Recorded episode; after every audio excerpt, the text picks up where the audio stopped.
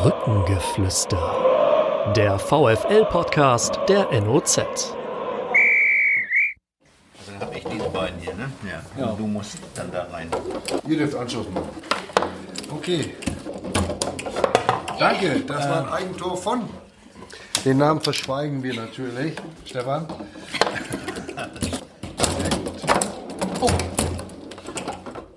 Also das war wieder ein Eierding, du. Das 2-0. Ich weiß nur, dass wir jetzt einen machen. Ja. Naja, wie lange gespielt wird? Bis 10 schaffen wir noch, ne? Da ist er. Sehr gut. Hervorragender Schlagschuss. Und da war's. Jetzt hören wir auf. Das gibt's doch gar nicht. Ja, wenn, wenn der so natürlich Vater in Regensburg spielt, ne, dann. Brückengeflüster zum 14. Der VfL-Podcast der NOZ Medien geht in die nächste Runde. Und vorweg ganz schnell der Hinweis: Ab sofort wird der NOZ-Podcast Brückengeflüster immer am Dienstagabend um 18 Uhr zum Download auf den einschlägigen Plattformen bereitgestellt. Wir haben uns dazu entschieden, weil wir möglichst viel Spielraum haben wollen, um auf die Aktualität zu reagieren, um unsere Gäste optimal zusammenzustellen. Da sind wir schon beim Thema Stefan Alberti, mein Kollege aus der Sportredaktion und ich, Harald Pistorius. Wir begrüßen heute zwei Gäste. Wie immer fangen wir mit dem Fan an. Es ist Eva Weyer. Äh, Ich kenne sie aus der Buchhandlung Wenner und irgendwann hat sich enthüllt, dass sie VfL-Fan ist, nämlich bei einer Lesung mit Ronny Reng. Und äh, sie ist Stammgast in der Ostkurve oder auf dem Affenfelsen? Affenfelsen meistens. Affenfelsen.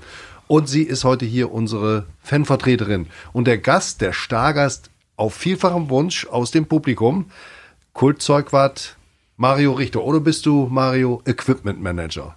Nein, Zeugwart. Zeugwart. Du bist äh, in dieser Funktion beim VfL ein ganz wichtiger Mann seit 2012, hast aber selbst auch aktiv Fußball gespielt und wir werden gleich noch ein interessantes Detail aus deiner Laufbahn enthüllen oder vielleicht auch mehr. Wir schalten dann irgendwann im Laufe der nächsten 20 Minuten einen Gast dazu, einen der erfahrensten Profis der deutschen Fußballgeschichte. Als Trainer und als Spieler hat er 1800 Spiele bestritten im Profibereich.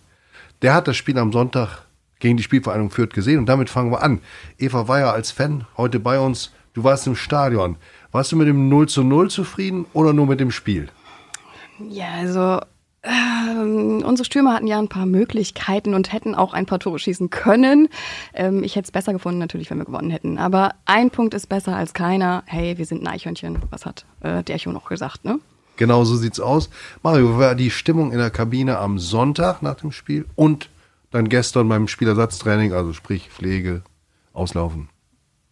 Ja, Stimmung nach dem Spiel, klar enttäuschend, dass man das Spiel nicht gewonnen hat, äh, mit den Möglichkeiten, die man gehabt hat.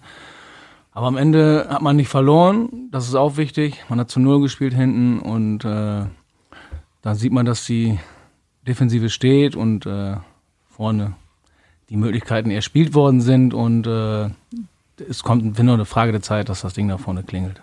Was macht dich denn so zuversichtlich, dass es irgendwann auch wieder äh, im gegnerischen Tor klingelt? Ja, weil die Jungs das auch sagen. Das ist einfach, äh, man muss, äh, wenn so ein Spiel vorbei ist, analysieren, abhaken und aufs nächste Spiel schauen. Und dann die Möglichkeiten, die man gehabt hat, halt im Training verbessern und dann äh, trainieren und dann wird es auch klappen. Du bist ja auch äh, um einiges älter als, als, als die Spieler. Ähm, bist du dann Ist auch so? so? Du aber auch. Ich auch selbstverständlich. Ich möchte es jetzt nicht verraten, mein Alter, ne, Mario, aber so, wir sind nicht weit auseinander.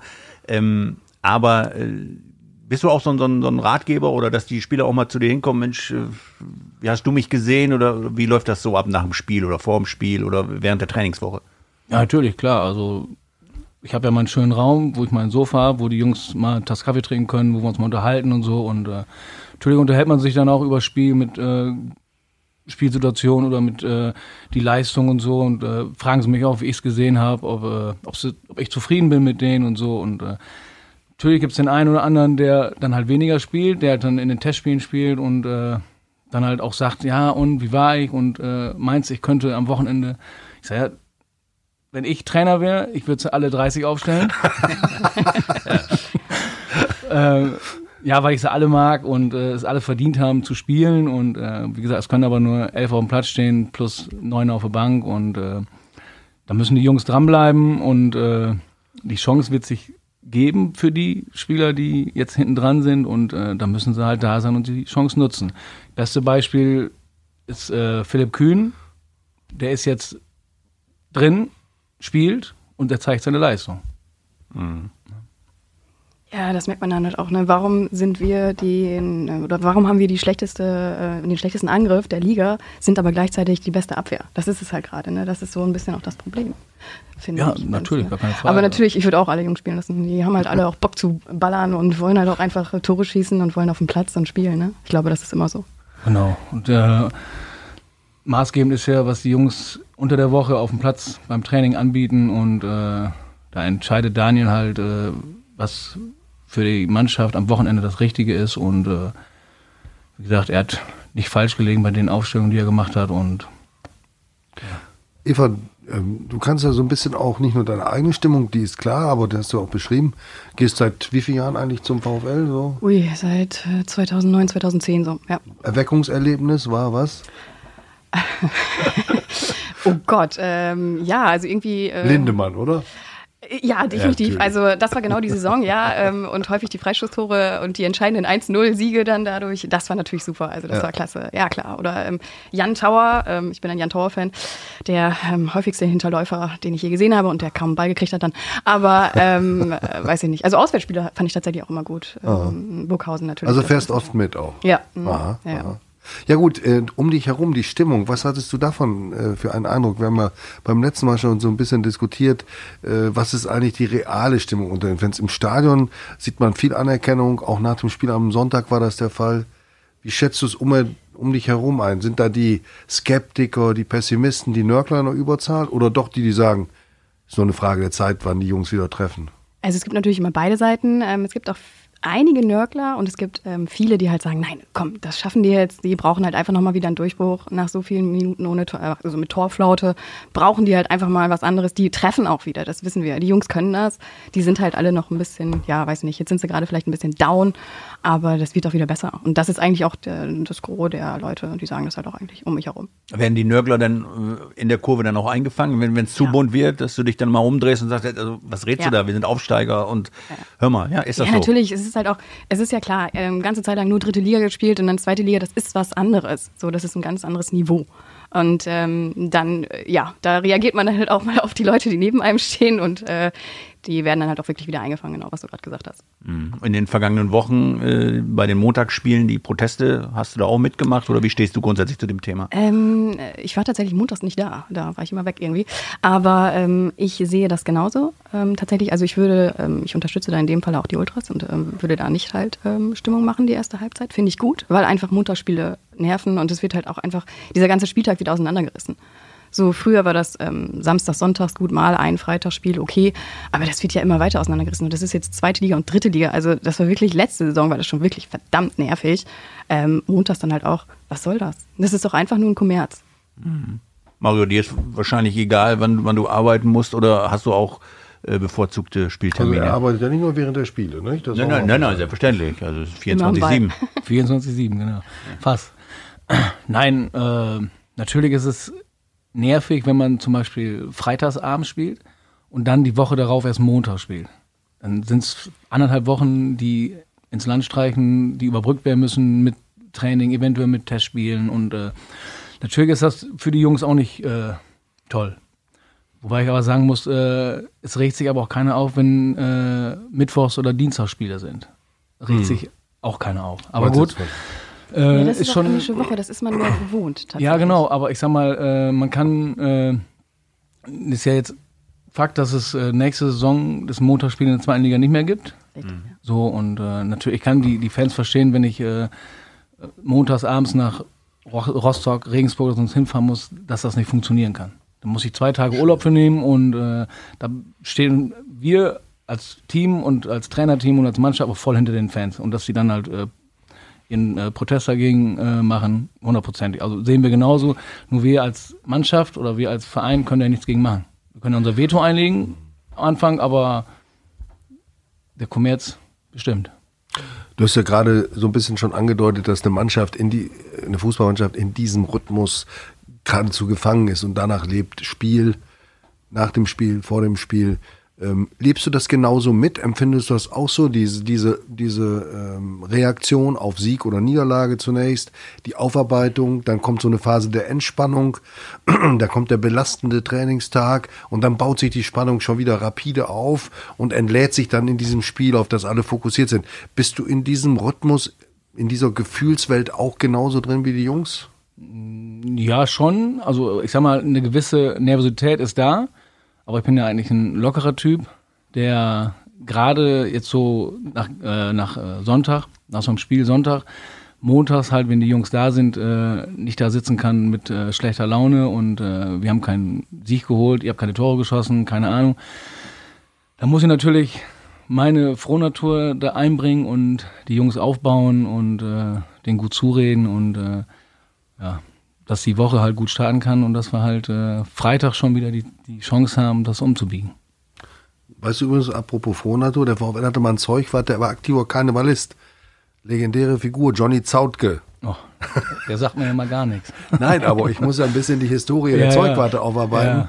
Denn wenn du hier Kultzeugwart bist, Eva war ja Kultzeugwart, habe ich vorhin so ein bisschen flapsig vielleicht gesagt, aber Doch, ist er. du kanntest ja Mario, ne? Ist ja nicht normal, dass man den Zeugwart einer Mannschaft kennt, oder? Eigentlich nicht. Und warum rufen wir ihn dann halt auch mal auf den Zaun und so, ne? Das ist ja auch. Ach, das macht er auch. Nee, das haben wir doch schon mal gemacht, ne? Du wolltest, solltest dann mal ein bisschen näher kommen und so.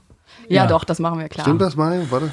Ja, äh, das erste Mal war es bei 1860. Äh, da habe ich mich aber noch äh, gedrückt. Bin ich schnell vom Platz Bisschen gegangen. gescheut hast du dich. Genau. Und äh, ja, da hatte ich Angst, dass der Zaun das nicht aushält. Du hast so viel abgenommen. Ja, wollte Also ich das- sagen. Genau, und dann war es ja, ich glaube, gegen Braunschweig war es. Äh, da habe ich mir gedacht, gut, jetzt äh, ist die und die Gewichtszahl erreicht, jetzt könnte es der Zaun halten. Also. Wir können ja vielleicht mal so ganz jetzt unter uns, die Leute können ja jetzt weghören. Stefan und ich, wir haben ja nun auch nicht, wir haben vielleicht das ein oder andere Gramm zu viel. Gib uns noch mal einen Tipp, wie wir ein bisschen auf dein Level kommen können. Was hast du gemacht? Ich habe äh, angefangen, hat's äh, Anfang des Jahres, beim, wirklich beim 1860-Spiel, wo ich dann diese, die Bilder gesehen habe, dass ich äh, ja, weit auseinandergegangen bin. Und äh, da fing das dann halt an und äh, darüber nachzudenken. Und dann kam eine Wette mit einem Spieler, Mit wem? mit Marcos. Genau, der, der lag oben auf der Pritsche bei Günther. Oh, und der, der weiß ja, wie man das Gewicht hält. Ne? genau.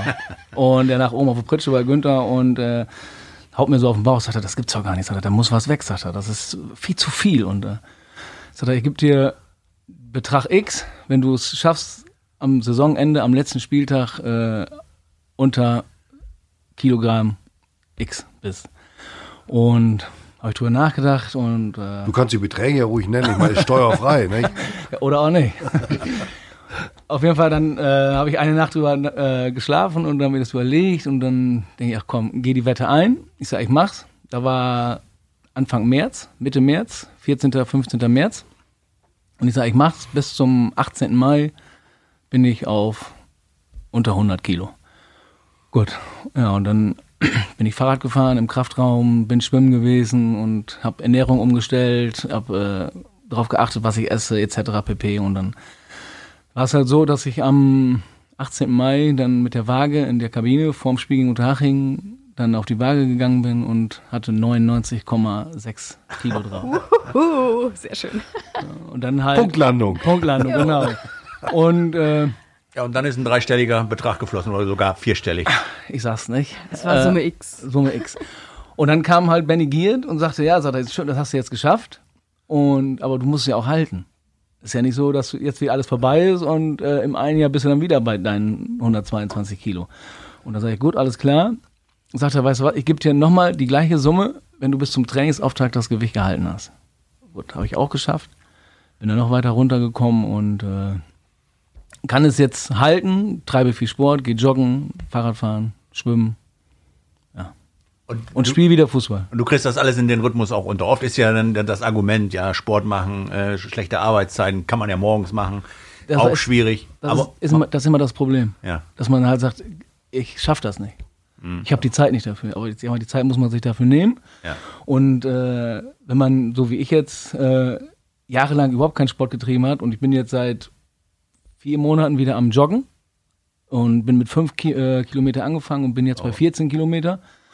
Und es ist wie eine Sucht, muss man ganz ehrlich sagen. Also ich bin zwischendurch beim Training, dann ich, äh, laufe ich zum Rumbrusssee, laufe dreimal rum und laufe wieder zurück. Klasse. Das sind runde 14 Kilometer und äh, Marcos Alvarez, der Fitmacher. so sieht's aus. So sieht's aus.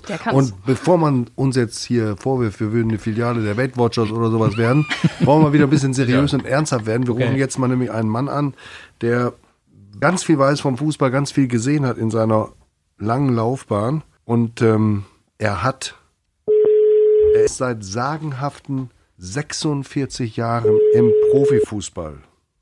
Ja, wenn du Ja, Harald Pistorius in Osnabrück. Guten Morgen, Benno. guten Morgen. Schön, dass du Zeit für uns hast. Ich stelle dir ganz kurz die Runde vor hier im NOZ Podcast. Mein Kollege Stefan Alberti und ich, wir haben am Sonntag das Spiel gegen Fürth gesehen und sind jetzt deshalb auch in dem, haben die Ehre, diesen Podcast zu moderieren. Und bei uns ist ein Fan aus der, aus der Ostkurve, äh, Eva Weyer und ähm, der Zeugwart des VfL Osnabrück, Mario Richter, ein ehemaliger Jugendtrainer, also vom Fußball beleckt. Und vielleicht gleich an dich die erste Frage. Wie wichtig sind eigentlich Zeugwarte im Fußball? Ja, Zeugwarte äh, haben einen ganz, ganz wesentlichen Anteil daran, dass auch insgesamt das äh, Mannschaftsgefüge und die Mannschaftsstimmung und das Mannschaftszusammenleben äh, gut klappt. Und äh, sie sind äh, doch äh, immer sehr eng an den Spielern dran, müssen mit diesen vernünftig umgehen können, müssen müssen äh, äh, für eine gewisse Ordnung sorgen in dem äh, ganzen, in den ganzen Abläufen. Und das ist schon, ich denke, äh, eine sehr wichtige Ansprechperson auch für die Spieler und natürlich auch für den Trainer in gewissen Situationen. Ja. Benno, ich habe dich eben schon, bevor ich dich angerufen habe, kurz vorgestellt. Ich habe deine Biografie, wir kennen uns seit vielen Jahren, auch noch mal so ein bisschen in Zahlen gefasst. Ist dir eigentlich klar, dass du seit 46 Jahren im Profifußball bist? Äh, ja, da brauche ich ja nur äh, nachrechnen. Ne? Mit meinen äh, gut äh, 65 Jahren. Äh, und ich bin ja doch äh, sehr früh angefangen, äh, damals auch im bezahlten Fußball schon. Äh, Mit 18 Jahren bist du im zu Preußen Münster Jugendjahr, gegangen. Mhm. Genau, im letzten äh, Jugendspieljahr eigentlich schon bei Preußen Münster bin ich ja schon Vertragsspieler gewesen. Äh, damals noch in der Regionalliga West. Ich erinnere an den. Das äh, zieht sich dann über 46 Jahre hin, das ist schon richtig. Ja. Ich sag's jetzt auch nochmal für die ganz Jungen unserer Zuhörer. 25. November 1972. Das Debüt von Benno Müllmann in der Regionalliga West für Preußen Münster. Es war 0 zu 1 in Siegen. Du wirst dich wahrscheinlich nicht erinnern. Du bist eingewechselt Doch, worden. erinnere ich mich, glaube ich. Ja? Du bist eingewechselt worden in der 72. Minute zusammen mit einem äh, Mann, der im Osnabrücker Fußball, in einem Amateurfußball einen sehr guten Ruf als Trainer hatte. Heinz August Peters, genannt Pütten. Ihr seid beide reingekommen für Kalle Krekeler und ich weiß nicht, wer der zweite war. Na gut, das ist der lange Ausflug, aber 17 Jahre warst du Profi, überwiegend bei Werder Bremen, dann zum Abschluss beim Hamburger SV und bist dann seit 29 Jahren eigentlich Trainer aber deine Trainerlaufbahn, die ist jetzt zu Ende, die hat, äh, da hat sich der Kreis geschlossen, ist in Münster zu Ende gegangen, ne?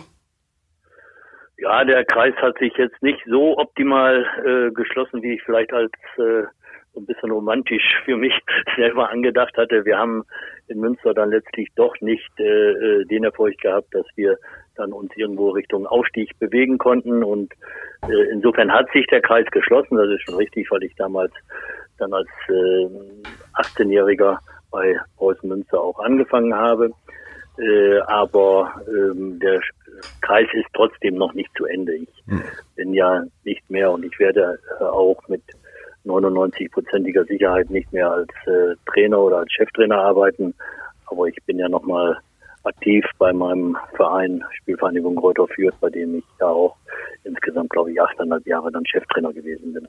Genau, du warst eine der prägenden Figuren dieses des Weges, den die Spielvereinigung Fürth gegangen hat.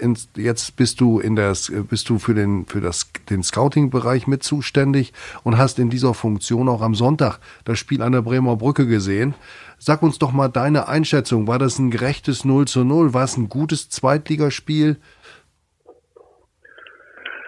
Ja, ich denke, dass es äh, insgesamt nach 90 Minuten in, absolut in Ordnung geht, das Ergebnis. Ähm, ob in 0, 0 zu 0 oder 1 zu 1 oder äh, Kreuze zwei, aber ein Unentschieden ist, glaube ich, äh, den, den äh, Spielverlauf durchaus angemessen.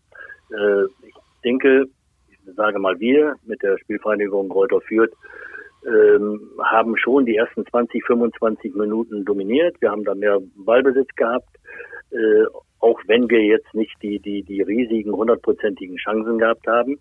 Aber dann hatte Osnabrück durchaus auch die 20 Minuten vor der Pause äh, Situationen, äh, die äh, ja durchaus zum 1 zu 0 für Osnabrück hätten führen können, vielleicht sogar führen müssen. Da waren schon sehr gute Torchancen dabei. Die zweite Halbzeit in der Gesamtheit, denke ich, ist äh, äh, ohne die ganz klaren Torchancen äh, doch äh, abgelaufen. Vielleicht nochmal der eine Kopfball von Guganik, der, der, der nicht so, äh, also die Position war zumindest nicht so schlecht, aber der ging ja mitten auf den Torwart, dann genau. war es auch nicht so gefährlich.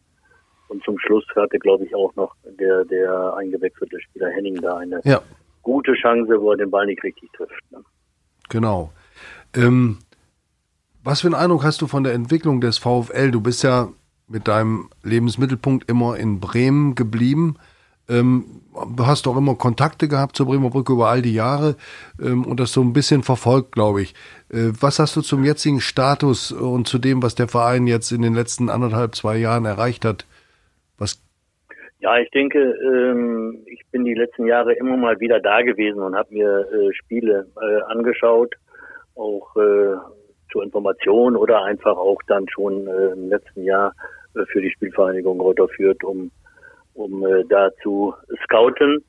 Ähm, und ich ähm, habe schon im letzten Jahr festgestellt, dass äh, jetzt im Moment wieder eine Phase ist, wo die Osnabrücker sehr ähm, stabil, sehr, sehr ähm, ja, durchdacht auch ihre Geschichten da machen. Ähm, sie haben einen Spielstil entwickelt und, und jetzt mit dem äh, Trainer da auch gefunden, äh, der zu ihnen passt. Zu Hause äh, sind sie jetzt nicht mehr total nur nur äh, mit mit mit äh, Energie und und und und Power und und und Heimatmosphäre, sondern schon äh, mit einem guten Aufbau in der Lage, da die Spiele auch zu bestimmen. Ne? Mhm. Zumindest war es im, im vorigen Jahr so. Jetzt in der zweiten Liga wird es etwas schwerer, aber äh, sie sie äh, bleiben ihrer Linie treu und sind da auch auf einem ganz guten Wege, diese Liga zu halten. Und äh, ich denke, das ist aus den ganzen Jahren, ich komme ja aus, aus Lohne, das ist nicht so weit weg von Osnabrück. Ich habe ja auch schon als Kind dann nicht verfolgt, aber doch äh, das äh, mitbekommen. Äh, und Osnabrück ist ja ein Verein, der grundsätzlich durchaus so die Qualität hat, dass er auch in der zweiten Liga äh, spielen sollte und äh, es im Moment natürlich auch tut. Herr Müllmann, äh, hier in, in der Anhängerschaft ist jetzt heiß diskutiert die Torflaute beim VfL Osnabrück. Seit 437 Minuten ohne Zweitligator. Sie als alter Trainer Fuchs, äh, können Sie da Beruhigung für die Anhängerschaft hier in Osnabrück ähm, melden oder wie schätzen Sie das ein? Hat der VfL die Knipser im Team aus Ihrer Sicht, die auch diese Torflaute demnächst wieder beenden können? Ja, es ist äh, äh so, dass, dass ähm, natürlich insgesamt äh, es trotzdem stimmt, ne, vom Gesamtpaket. Ne, es, äh, die, diesen dieser äh, Sache, dass eben nicht so viele Tore gefallen sind, steht ja schon entgegen, dass auch man auch nicht so viele bekommen hat. Ne? Und das Fußballspiel setzt sich immer aus beiden Komponenten zusammen. Und das Defensivspiel in der Gesamtheit klappt schon sehr gut. Das Offensivspiel war zumindest im Spiel jetzt gegen Fürth auch so, dass drei, vier, fünf Situationen da waren, die durchaus äh, zum äh, Tor hätten führen müssen können. Ne? Und äh, äh insofern ähm, denke ich, ähm, sind ja die Stürmer, die da sind, äh, haben ja schon Tore gemacht. Auch aus dem Mittelfeld sind schon Tore äh, gemacht worden von den Spielern. Also insofern wird da auch wieder, äh, wenn man äh, konstant und wenn man, wenn man einfach äh, bei der Linie jetzt bleibt äh, und die Zuversicht behält, dann werden auch wieder Tore fallen. Ich glaube nicht, dass, dass man nachher mit äh, 20 äh, erzielten Treffern die Saison beenden wird. Gut, äh, Benno, du hast ja die, du hast die Spielvereinigung führt ja in 1997 im Oktober übernommen. Die Mannschaft oder der Verein war gerade nach einer jahrzehntelangen Durchstrecke endlich wieder in den Profifußball zurückgekehrt. Im Oktober 1997 hast du übernommen. Ich glaube, Armin Fee war, war vorher Trainer. Und äh, du hast dann zusammen mit Herrn Hack und mit anderen dazu äh, beigetragen, dass die Spielvereinigung Fürth zu einem etablierten Zweitligisten herangewachsen ist, was man von außen vielleicht dem Club mit dem Standort nahe Dürnberg und den, äh, der Ausgangslage nicht unbedingt zugetraut hat. Wie, wie kann man in ganz kurzen zwei, drei Sätzen vielleicht, was sind die wichtigsten Dinge, die man beachten muss, wenn man äh, nach so langer Abwesenheit in den Profifußball zurückkommt, wenn man sich dort etablieren will? Denn das ist ja die Schwierigkeit. Ja. Ja, in den ersten äh, ein, zwei Jahren ging es eigentlich wirklich nur darum, sich zu halten in dieser Liga.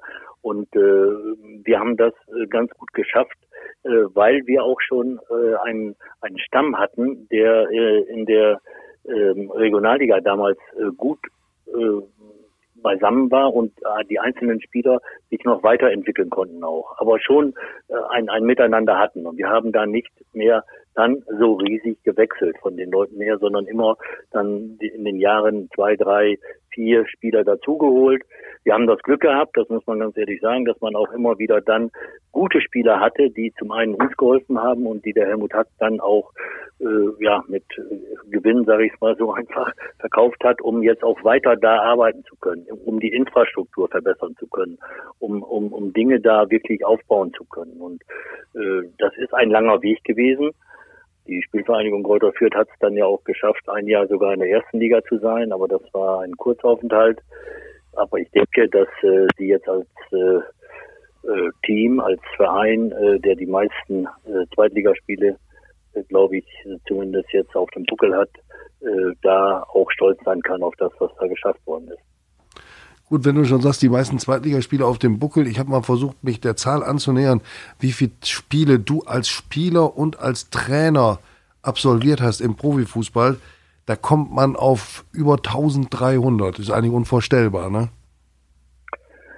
Ich glaube, du hast äh, das dann auch äh, wirklich sehr intensiv und genau beobachtet, weil äh, oft, ich habe auch schon einige Statistiken gelesen und ich glaube, es sind immer so zum Beispiel die Zeit, als ich beim HSV war, als Co-Trainer gearbeitet habe, aber gleichzeitig ja noch die Oberligamannschaft trainiert habe. Diese Spiele sind oft zum Beispiel vergessen worden. Ja, die habe ich mit reingenommen.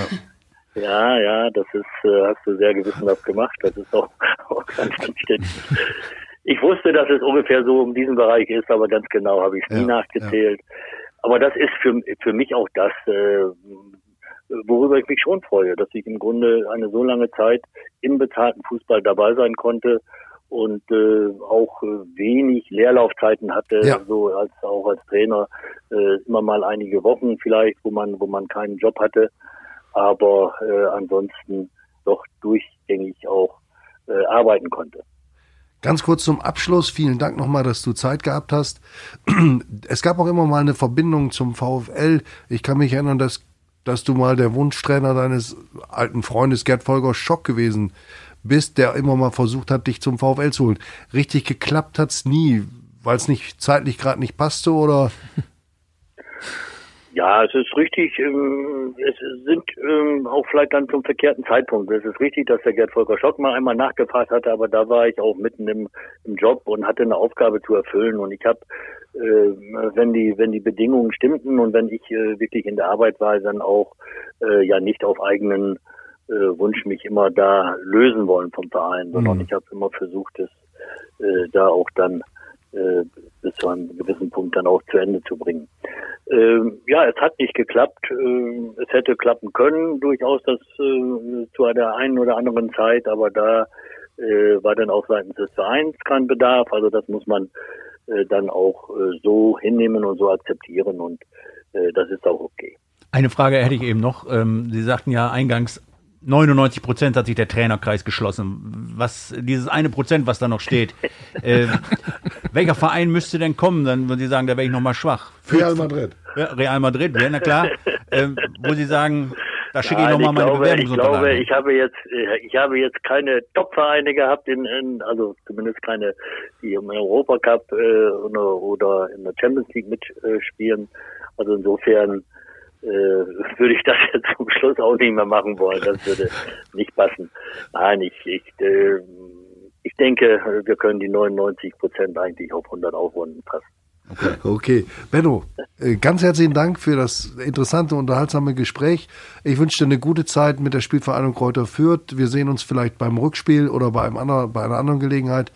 Herzlichen Dank, bleib gesund und alles Gute für dich und deine Familie. Ja, vielen Dank und äh, weiterhin viel Spaß in der Runde. Dankeschön. Danke. Danke. Tschüss. Tschüss.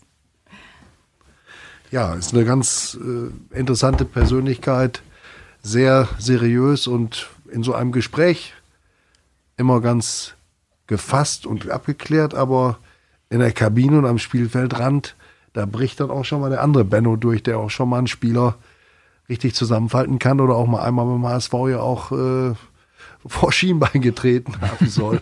aber ein klasse Trainer, ein klasse Spieler, ein Musterprofi. Nebenbei hat er noch die VDV gegründet. Aber jetzt gehen wir schnell wieder zurück zum VfL und zum Zeugwart Mario Richter, der heute hier unser Gast ist beim 14. NOZ-Podcast Brückengeflüster und mit Eva Weyer, dem VfL-Fan aus dem, vom Affenfelsen, die natürlich gleich noch am Ende uns zwei, drei Sportbücher empfiehlt. Das müssen wir mitnehmen, so nach, kurz nach der Buchmesse. Aber Mario, vielleicht nochmal äh, zu dir. Was man von deinen Vorgängern nicht sagen kann, ist, du hast ja eine echte Fußballvergangenheit. Du hast in deiner Jugend gespielt. Ja. Erzähl mal ein bisschen, wie gut warst du denn? Du hast Also ja in einer guten A-Jugend gespielt beim VfL. Thorsten Mumme, Genau. Holger Karp. Genau. Also äh, es hat dafür gereicht, dass äh, Friedel Hoppe mich damals äh, entdeckt hat in Belm. Äh, habe zwar nur äh, ein knappes Jahr hier gespielt, aber habe viel dazugelernt und äh, mit n- vielleicht ein bisschen mehr Ehrgeiz äh, jetzt auch weitergeschafft. Aber gut, äh, hätte nicht so, äh, sein sollen und äh, so wie es jetzt gelaufen ist, ich habe letztens noch mit Daniel drüber gesprochen, äh, dass ich die falsche Ausfahrt genommen habe, eher die richtige damals und äh, aber ich ja um Umwegen hin doch noch im Profifußball gekommen bin. Und du warst auch äh, dann nach deiner aktiven Karriere Trainer und sogar Co-Trainer beim VfL äh, an der Seite von Daniel Thune. Ne? Genau, genau. Ich bin äh, 2007 angefangen als äh, U11-Trainer damals, den 97er Jahrgang trainiert und habe dann 2012 mit äh, Thomas Kleine die U16 trainiert.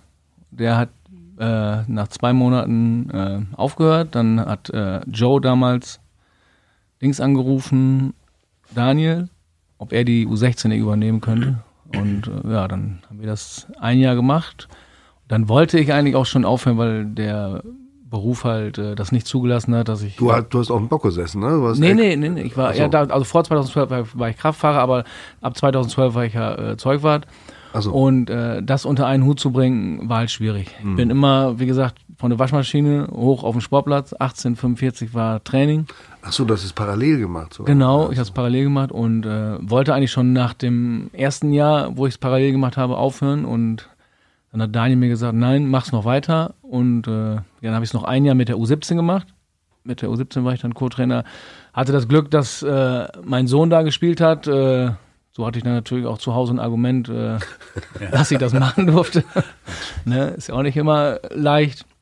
Ja, aber dann war es halt so, dass äh, ich für mich auch schon gesagt habe, dass ich es äh, nicht mehr parallel weitermache und äh, dann das Gespräch mit Daniel, er auch das so gesehen hat, dass äh, das nicht funktionieren kann, weil ein Co-Trainer muss halt auf dem Platz stehen und muss bei den Spielen dabei sein und äh, gerade wenn man U17 Bundesliga trainiert, äh, sind schon äh, für unsere Verhältnisse relativ wenig Personal da, sage ich jetzt mal. Und äh, wenn man andere Leistungszentren da sieht, mit was für einem Aufgalopp die dann kommen zum Spiel und so, dann muss da schon mindestens ein Co-Trainer mit auf dem Platz sein.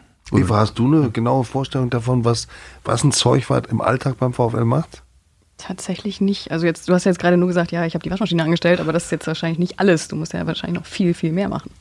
Ja, das ist äh, Fernseh gucken, Kaffee trinken, äh, Mit den Spielern reden, ne? mit den Spielern die wieder reden. aufbauen, wenn irgendwas Genau. ist. Nein, also das ist schon, äh, wie gesagt, äh, beim, wir haben, kann man so sagen, einen Trainingstag, der morgens um, also der ist einmal die Woche, der geht morgens um 8 Uhr los. Dann bist du auch schon da. Da bin ich auch schon da. Da sorge ich dafür, dass äh, die Frühstückssachen da sind. Also jetzt äh, der Belag für die Brötchen. Wir haben einen Ordnungsdienst, äh, der die Brötchen abholt bei Brinkhegel. Das sind immer drei Spieler und einer davon muss halt die Brötchen abholen und ich äh, besorge halt den Belag dafür halt. Nutella, Met und sowas. Wir Ach nicht so, essen also richtig gesunde guten Sachen. ne? Gesunde Sachen. Ja. Nein. Isst du denn da dann auch mit? Das ist ja dann die Frage, wenn du jetzt gerade gesagt hast, du guckst ein bisschen auf die Ja, äh, auf jeden Fall. Äh, wir haben ja äh, mehrere Sachen zur Auswahl. Körnerbrötchen gemischt, äh, Brot, äh, Was in die Diät passt, ne? was halt in die Diät passt. Obst. So. Rührei und sowas alles. Wer, wer, wer macht das Rührei? Gelegentlich ich. Also wenn ich mal Lust dazu habe und äh, morgens dann noch die Zeit dafür finde, mache ich Rührei. Mit Bacon. Und das Problem ist halt, wenn es dann einmal nicht da ist, dann äh, ist natürlich das Geschrei groß, wo ist das Rührei? Ja, und wer geht dann an die Pfanne? Ja, es, äh, letztens ist es, glaube ich, David Buchholz gewesen, der an der Pfanne stand und das Rührei gemacht hat. Und aber da sind die Jungs auch so ja, flexibel und human auch in, in, in, im Umgang und so. Also das ist halt, äh, wir sitzen dann halt oben, frühstücken und äh, wie gesagt, dann äh, die Trainingsklamotten haben sie alle in ihren Fächern liegen. Die sind dann vom Vortag gewaschen. Und wenn die ihre Klamotten rausgenommen haben, dann packe ich die nächste rein, die schon gewaschen ist, auf dem Tisch bei mir liegt. Und äh, ja, wie gesagt, wenn sie dann reinkommen, dann wird halt losgelegt. Dann dauert es halt so knapp zweieinhalb, drei Stunden bis nach dem Training, bis dann die Sachen wieder fertig sind und äh, dann ist dann Feierabend. Aber die Sachen müssen die dann auch in einer entsprechenden äh, Ordnung dir auch übergeben, nicht? Also das Genau, da, genau. Da gibt es ja wahrscheinlich ein paar Schluris auch zwischen, ne? Auf jeden Fall, auf jeden Fall. Wir haben äh, drei Wannen bei uns stehen im Flur, wo halt äh, Oberteile reinkommen, wo halt äh, Hosen, Unterziehhosen und Stutzen reinkommen und Socken und wo halt Handtücher reinkommen. Und äh, der eine oder andere verwechselt das dann halt mit Oberteil und Unterteil. Ist ja auch schwer, nicht? Es ist Also, auch, Liegt wenn dann da jetzt vorher nichts drin, dann steht T-Shirt, äh, Pullover oder Sweatshirts und Unterziehsachen, dann kann man das schon mal ab und zu verwechseln. aber die müssen dann zahlen, oder? Nein, müssen sie nicht. Also brauchen sie nicht. Nee. Nein. Ich hole die dann und dann äh, bei den einen oder anderen Spieler frage ich dann, welche Schulbildung er dann hat, ob er das dann nicht lesen könnte. Und äh, Also steht schon drauf, was wo reinkommt. ja, auf jeden Fall. Oha, also steht, okay. also ist ein Zettel da dran geklebt an eine, an eine Wand, wo drauf, drauf steht T-Shirt, Sweatshirt, Unterziehsachen. Und äh, ich hatte es mal eine Zeit lang, wo ich dran geschrieben habe, über die Gürtellinie, unter der Gürtellinie und Handtücher. So, und äh, ja, dann kam der ein oder andere dann auch mit äh, flapsigen Spruch an und äh, was dann halt unter der Gürtellinie gehört und was nicht unter der Gürtellinie gehört. Und dann habe ich es mir halt äh, so gemacht, dass ich es halt ausgedruckt habe auf ein Blatt Papier, einfoliert habe und da dran geklebt habe, sodass es halt lesen können, vernünftig, was alles da reingehört. Und dann ist halt so, wenn der Winter kommt, dann kommen ja auch natürlich auch noch Mützen und Handschuhe dazu und dann stehen sie natürlich vor und wo kommen die jetzt rein? Also, ne? Ich bin schon heilfroh, dass wir jetzt diese, ich bin eben richtig nervös geworden mit der Gürtellinie, ja, dass, dass ich Luisa Riepe, unsere Technikerin, hier zurufen wollte, äh, schnittbereit sein. Aber das hast du gut um gut Nein, umschrieben. nein, Aber nein, jetzt nochmal ernsthaft, die, die, die Rolle als Zeugwart, ja. Ähm, es gibt Zeugwarte wie Bomber Wiegand in Dortmund, der, Ja, der genau. bekannt ist, oder der äh, Italiener bei, bei Hertha, der das lange gemacht hat. Mhm. Also es gibt ja schon Zeugwarte, die so hervorstechen, die auch eine echte Funktion haben. Wie selbst sie- siehst du deine Rolle über das Normale hinaus? Bist du vielleicht nicht nur der Ex-Assistent von Daniel, sondern auch so ein ganz kleines bisschen der Assistent vom Teampsychologen? Ja, das will ich gar nicht sagen, vom Teampsychologen oder von, äh, von Daniel oder so. Äh, ich möchte einfach nur, dass es den, den Jungs gut geht, dass sie äh, mit Freude in meinen Raum kommen, dass sie halt, äh, äh, ich hatte jetzt äh, gestern zum Beispiel, kam Kevin Wolzer auf mich zu und sagte, ja, sagt er, äh, du machst das hier echt schon gut, sagt er. Also äh, die Sachen, die liegen hier akkurat, äh, die, die riechen vernünftig und äh, wenn ich äh, so an Duisburg denke, sagt er, äh, ich glaube gar nicht, die haben da Waschmittel reingetan. So nach dem Motto und sagt er, du machst das echt schon gut und so. Und das sind natürlich dann halt äh, lobende Worte, die man gerne entgegennimmt. Und der Zuspruch, auch, dass das, was ich mache, richtig ist. Und deine Qualitäten, die haben sich ja nun auch schon bundesweit rumgesprochen. Also, wenn ich richtig informiert Ja. bin, hattest du ja nun schon höherklassige Angebote, nicht? Ja, ich hatte zwei Anfragen von höherklassigen Mannschaften und äh, was mich auch sehr geehrt hat, muss ich ganz ehrlich sagen. Also dann der Anruf dann damals aus äh, Ingolstadt oder der von äh, Bayer Leverkusen vorletztes Jahr, also war schon, Ja, da wärst du jetzt in der Champions League. ja, ist aber auch nicht alles. Und Also- wa- was hat dich dazu bewogen, dass du gesagt hast, nein, ich äh, bleib hier beim VfL? Ja, Du hättest ganz andere Bedingungen da natürlich vorgefunden. Zuallererst die Familie. Also ich bin äh, verheiratet, habe zwei Kinder. Der große ist 22, der kleine wird jetzt neun. Und äh, da ist es äh, für mich kommt es nicht in Frage, dass ich äh, hier aus Osnabrück wegziehe mit der Familie, weil wir haben hier ein Haus und äh, hätte ich mir eine Wohnung nehmen müssen, hätte pendeln müssen und äh, ich bin davon ausgegangen, wenn ich das machen würde, dann wäre ich nicht mehr lange verheiratet. Das ist einfach so. Und äh, dafür ist mir das zu wichtig. Die Familie steht hinter meinem Job, total. Die, die leben das mit, der Kleine sowieso, ne? Und äh, der Große auch, meine Frau auch, die ist auch immer mit bei den Spielen dabei. Und äh, wie gesagt, also kam, das war, wie gesagt, das hat mich sehr geehrt. Und dass der Teammanager damals von Bayer Leverkusen extra hier runtergekommen ist nach Osnabrück, um sich mit mir zu treffen und das alles. Und aber wie gesagt, das war eine kurze Überlegung und da war das. Aber, aber, aber scoutet die Bundesliga jetzt schon Zeugwart oder wie sind die auf dich gekommen? Ingolstadt. Äh, Ingolstadt, Leverkusen. Ingolstadt kam damals äh, über Pele. Ah, Ne, die in Wollitz. Genau, Pele. Die hatten, äh, Pele hat mit den äh, Harald Gärtner telefoniert und äh, da ist der Zeugwart halt in, in, in, in eine andere Aufgabe gewechselt, ins Logistikzentrum, glaube ich, von Ingolstadt und äh, da suchten die halt einen neuen und dann hatte er Pele wohl gefragt und hat der Pele meine Nummer gegeben oder Pele hat ihm meine Nummer gegeben und dann hat er mich angerufen und dann hatte ich erst gedacht, er wollte mich einer veräppeln am Telefon und äh, ja gut, dann äh, das kam ja auch für mich überhaupt nicht in Frage. Dann sagte er, ja, überleg dir das das Wochenende und dann rufst mich Montag an und äh, dann können wir ja oder nein und dann alles gut. Gut, das war, wie gesagt, kam nicht in Frage, weil die Entfernung ist dann ja noch weiter und äh, gut, bei Leverkusen war es halt wirklich so, der hat dann schon aufgetischt und äh, mit äh, Sachen, die man sich vorstellen kann und so, aber wie gesagt, Ja, wie sind die auf dich gekommen? Klaus Costa.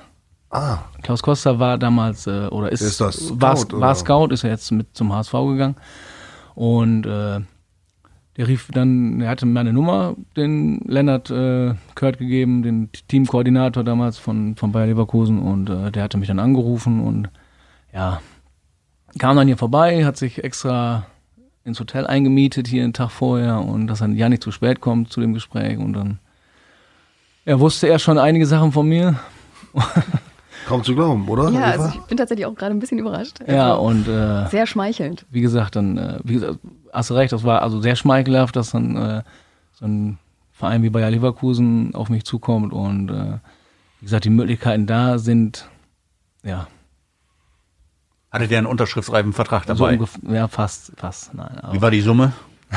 Stefan. Na, So mit- also er hatte mir, er hat mir gesagt, also ich könnte in Hälfte Weihnachten, von der Alvarez-Prämie. genau, ich könnte in Weihnachten denken und wenn dann Ostern draus wird, sagt er, ist auch nicht so schlecht. Aber man muss vielleicht mal sagen, der, der Mario ist, ist ja nicht nur ein, ein klasse Typ, sondern auch ein bescheidener Junge. Ähm, Junge, 47, naja. Der Job, der ist natürlich noch mal weitaus länger zeitlich und körperlich auch beanspruchend. Man muss schleppen, man muss packen, man muss sich bücken ständig, man muss Treppen laufen und das Ganze von morgens acht. Und wenn die Jungs schon zu Hause sind, was man ihnen ja auch gönnt, dann ist der Mario immer noch auf der Illusseur und die Wochenenden, äh, die, die kennt er eigentlich nur aus der Sommerpause, wenn überhaupt. Denn äh, beispielsweise jetzt am Donnerstag fahrt ihr nach Regensburg, Ja. ne? mittags irgendwann, dann bist- fängt der Tag für dich am Donnerstagmorgen an. Trainingsvorbereitung, dann musst du packen fürs Auswärtsspiel, Das mache ich schon einen Tag vorher meistens. Tag vorher, Ja. so. Und dann kommt er irgendwann in der Nacht wieder. Ja, wann musst du am Samstag da sein? Auch schon wieder um 8 Uhr? Ähm, ich mache das so, dass ich äh, eigentlich die Sachen nie stehen lasse, wenn ich wiederkomme. Egal wie spät wir wiederkommen. Also ihr kommt ja jetzt zurück, was rechnest du? Aus äh, Regensburg? unser Busfahrer hat gesagt, wenn wir so um halb zehn wegkommen, sind wir so gegen sechse zu Hause, fünfe, sechse. So, äh, Okay. da wird natürlich, äh, bin ich jetzt schon am, am Tüfteln, dass ich da früher wegkomme aus Regensburg und da eventuell unser Sportdirektor mit einem PKW runterfährt, kann sein, dass ich dann mit Sportdirektor zurückfahre, dass ich halt zwei Stunden eher in Illershöhe bin. Pack mir ein paar Sachen in, äh, in äh, Säcken ein und, äh, Fängt schon an. und fange fang schon an zu waschen. Und dann, äh, wenn wir um 10 Uhr Training haben, äh, obliegt es mir, ob ich dann um 10 Uhr da bin oder nicht. Die Sachen, die Jungs haben ihre Sachen da, ist alles fertig. Und wenn ich dann um 11 Uhr komme, ist es auch nicht ganz so schlimm. Ne? Aber wie gesagt, dann kann ich wenigstens noch zwei Stunden schlafen. Ja, das äh, gönnt man dir dann ja auch schon. Also das Ja, wie schon- gesagt, da ist äh, Daniel also völlig kulant und, und äh, der sagt, ja, ich habe kein Problem, sagt er, ich, wenn, wenn du nicht alles schaffst, dann stelle ich die Maschinen an, wenn ich dann morgens hier hinkomme und das ist alles kein Problem, sagt er. Also das ist äh, wirklich sehr, sehr vorteilhaft. Und ein Mann, der, der so unter Strom steht, dann ist ja auch die, die Kleidung erklärlich. Ne? Genau. Also man muss den Zuhörern vielleicht auch eben schildern, er sitzt natürlich so, wie sich's für Mario Richter gehört, hier uns auch gegenüber mit T-Shirt und kurzer Hose. Ja. Kult, Zeugwart halt. Ja. Aber das ist so ein, auch so ein Markenzeichen mittlerweile von dir geworden, ne? Ja, äh, ist natürlich, wenn man bei den Spielen halt äh, da sitzt, ist man natürlich wirklich unter Strom und unter Anspannung und äh, dann kriegt man diese Nebensächlichkeiten gar nicht, also ich sag mal, Kälte gar nicht mit. Zwar, man sitzt in der äh, Ersatzbank noch äh, relativ geschützt, ne? die in Stadien, die Leute sitzen natürlich offen und äh, da weht der Wind auch mal rein und äh, wird mit Sicherheit ein bisschen kälter sein als auf einer Ersatzbank. Ne? Und manchmal haben wir auch das Glück, dass unsere Ersatzbänke beheizt sind. Jetzt in der zweiten Liga. Ta tatsächlich? Gab es in der dritten Liga auch schon. Äh, Wien Wiesbaden hatte so eine Oh. schöne Bank, die war geheizt und äh, in Cottbus war sie auch geheizt, aber da braucht man sie nicht, da war es ja noch warm.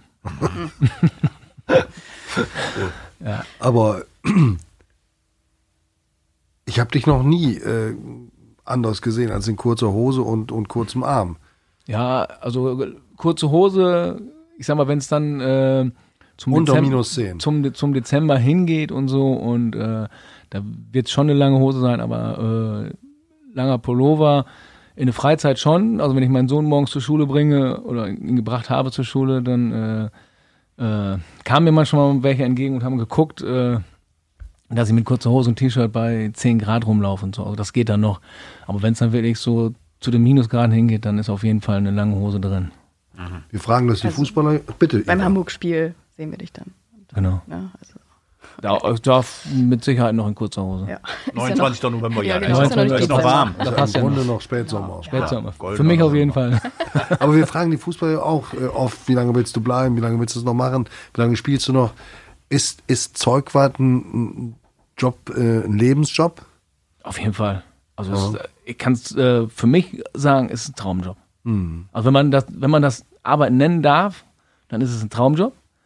Aber wie gesagt, ich habe mein, mein Hobby zum Beruf gemacht und äh, ich gehe da drin auf und äh, es, es macht mir riesen Spaß. Ich fahre jeden Tag mit einer Freude zum Trainingsgelände.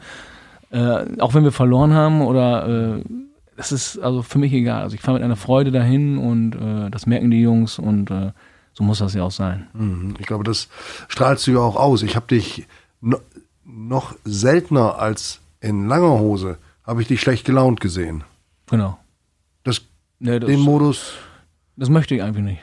Also ich möchte immer äh, positiv äh, durchs Leben gehen. Ne? Also äh, es gibt genug Schlechtes auf der Welt. Und äh, ich sag mal, wenn wir jetzt beim Fußball dann auch noch anfangen, äh, alles schlecht zu machen, dann, äh, ja, dann sitzen wir alle mit gesenkten Köpfen in der Kabine und äh, brauchen wir gar nicht mehr rausgehen. Da bist du dann ja auch ein richtiges Vorbild für die Spieler. Also, dass man wirklich Kopf hoch, immer voran. Ja, auf jeden Fall. Also die, wie gesagt, diesen äh, Brian Henning sagte letztes Mal, er sagt, das gibt's gar nicht, sagt er. Du ist egal um welcher Uhrzeit äh, und äh, du, hast- du hast immer gute Laune, sagt er. Es, wir können die morgens, wenn die um 8 Uhr dann kommen und so und dann klar, die sind natürlich oh, so früh und aber du immer gute Laune. gute Zeugwarte werden von den Spielern wirklich geliebt. Das muss man sagen. Und das sieht man auch daran, es gibt wenige im Club, die mit Spielern, die gegangen sind, so regelmäßig Kontakte noch haben wie die Zeugwarte. Ne? Ja, auf jeden Fall. Also sag mal so ein paar, mit denen du noch äh, schreibst oder sprichst. Ach, ich habe jetzt äh, gestern noch mit Halid Safra, mit Christian Groß, äh, mit äh, Adriano Grimaldi, mit äh, Sebastian Neumann, oh, mit ja also mit Manu Riemann, äh, mit allen, also mit allen, wie Klaus Costa, Kim Falkenberg, Basti Schulz, ist egal. Also äh, Basti war jetzt am Wochenende noch hier in Osnabrück. Und äh, wie gesagt, damit habe ich noch Kontakt. Also, wie gesagt, also mit, mit so vielen kann ich alle gar nicht aufzählen. Und äh, so viel Zeit habe ich gar nicht, allen noch zu antworten oder zu schreiben. Und äh, Ja, aber ist doch auch ein Kompliment. auf jeden. Fall, auf jeden Fall. Ich hatte, wie gesagt, also gestern noch mit äh, Bas, äh, mit äh, Bastian Schulz am Wochenende und mit äh, Halid Safran, mit Christian Groß, worüber ich mich sehr freue, dass er jetzt nochmal den anderen Weg der Karriere eingeschlagen hat, dass er nochmal richtig Profi geworden ist in der ersten Liga und äh, ja, Wir hoffen, den auch mal hier im Podcast begrüßen zu können. Müssen wir mal den Kontakt nochmal aufnehmen. Dann werden wir natürlich darauf verweisen, dass du ihn empfohlen hast, beziehungsweise dass du das auch befürwortest. Dann wird er sicherlich den Schritt noch ein bisschen leichter tun. auf jeden Fall. Eva, liegt dir noch irgendwas Wichtiges am Herzen? Ja, verfolgst du denn eigentlich auch noch so die Karrieren äh, der ehemaligen Spieler? Also ja klar, Christian Groß ist jetzt auch wieder super am Start, natürlich. Ähm, aber sonst so von Ochi Vried oder sowas, als, was wir dann halt als Fans halt noch so verfolgen, ne? Ja, total. Also wie gesagt, also äh, ich habe äh, etliche Trikots bei mir im, im Raum hängen. Also von Otschi hängt da eins, von Christian Groß hängt da zwei, Timo Staffel, da habe ich auch regen Kontakt, also ständig immer. Also gerade wo wir jetzt in Sandhausen gespielt haben, war er im Hotel äh, morgens und äh, wie gesagt, wir schreiben öfters und äh, telefonieren ab und zu. Er will mit, mit mir nächstes Jahr noch einen Halbmarathon laufen. ja, äh, wie gesagt, aber das ist alles, egal welche äh, Spieler da sind. ne, Also, Trainer denn auch? Trainer? Und da noch irgendwelche interessant. Beziehungen? Eine besondere Beziehung nicht, aber äh, wie gesagt, mit Joe gelegentlich schreibe ich, mit äh, Pele habe ich auch schon geschrieben, ge- gelegentlich und äh, gut mit äh, Ovid Hayu, mit Mike Walpurgis jetzt äh, vielleicht mal zum Geburtstag gratuliert oder so, aber sonst weniger. Aber doch. Viele Trainer hatte ich ja noch nicht. Ohne dass du den Namen nennst, war ein Trainer dabei, mit dem du nicht wieder arbeiten wolltest? Ja. Gut. Aber jetzt fällt mir noch was ein. Luisa, dürfen wir noch ein bisschen? Ja, also die Trikots, die Spieler sch- verschenken die ja auch. Ja. Ähm, Gibt es da eine Frei, ein Freispiel Ja. vom Verein? Wie, wie ist das geregelt und kontrollierst du das? Ja. Denn du musst ja auch sehen, dass du dann die Garnituren komplett hast. Ja, auf jeden Fall. Wir haben ja von jedem Spieler hängen zwei Trikots bei mir im Raum. Also jeder Spieler hat äh, zwei Trikots pro Satz, also Auswärts, Heim und Option. Und die Spieler haben sechs, äh, sechs Trikots frei, die sie zur freien Verfügung haben. Und was sie damit machen, ist egal. Also die können sie verschenken, die können sie tauschen oder die können sie mit nach Hause nehmen. Ja sechs Trikots, aber nur insgesamt. Ne? Auf Also die Saison. auf die Saison verteilt, genau. Und jedes weitere Trikot, was die dann äh, verschenken oder mitnehmen oder tauschen, wird dann mit äh, 45 Euro berechnet. Und da bekommen die dann eine Rechnung und äh, müssen sie es dann entweder wird es vom Gehalt abgezogen oder es wird überwiesen von den Spielern. Und dann dafür ich eine Liste, schreibe jeden Tag nach dem Spiel ans schwarze oder ans weiße Brett, wer sein Trikot verschenkt hat, damit sie auch kontrollieren können, ob sie es auch wirklich verschenkt haben. Ist natürlich klar, dass der eine oder andere, ey, auf gar keinen Fall habe ich mein Trikot verschenkt. Auf nie und nie und nimmer. Aber Dann kommen die Fernsehbilder. es ist weg. Videobeweis. Es ist weg. Ne, aber gut. Wer ist da so der Geschenkekönig in dieser Saison? Oder Marius Gersbeck hat doch. Ja, Aber komischerweise waren es wirklich so die Torhüter die letzten Jahre mit äh, Marius Gersbeck, mit äh, Nils Körber letzte Saison, die weit über 15 Trikots verschenkt haben. Letzte Saison war es halt noch so, dass nur drei Trikots frei waren. Ui. Diese Saison ist es, äh, ich glaube, Uli Taffertshofer. Der Sheriff. Ja, der muss ja jetzt auch Sheriff. seine Maske, kann ja, auch nochmal Ja, verschenken. äh, der ist ganz vorne dabei und äh, ja, ansonsten, weiß ich gar nicht, Anas Uahin hat auch schon David Blacher. Also die müssten schon so bei vier, fünf Trikots liegen. Super. Ich meine, daran, das ist für mich der moderne Fußball. Ne? Drei Sachen kennzeichnen den. Dass man sich äh, auf dem Spiel ähm, bekämpft wie früher, aber hinterher nimmt man sich freundlich in den Arm. Das gab's nicht. Dann sind äh, 95 Prozent der Spieler tätowiert und sie sammeln wie verrückt und tauschen wie verrückt Trikots. Ähm, wie, wie ausgeprägt ist diese Trikottauschmanie? Ist, ist, wie viele Sätze braucht ihr pro Saison? Oh, das ist ja, äh, wir bestellen äh, vor der Saison halt eine gewisse Anzahl an Trikots und äh, in verschiedenen Größen.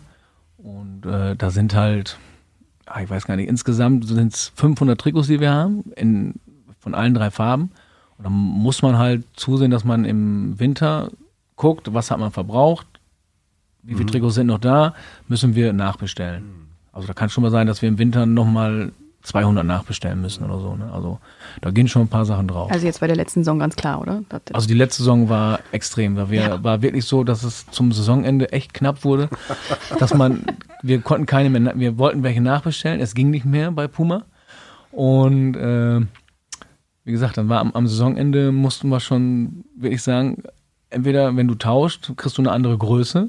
Ne? Also L war äh, en masse noch da, sagen wir mal so, und äh, M und äh, S waren halt vergriffen Muss man dann reinwachsen, ne? muss man dann reinwachsen. Und wenn dann halt so ein äh, David Blacher mit einem L-Trikot dann rumläuft, sehr ja, schwierig. ja, ist Schön sehr, sehr stopfen. Aber äh, wie gesagt, das haben wir hingekriegt und äh, ja, wie gesagt, mit dem Trikottausch und so.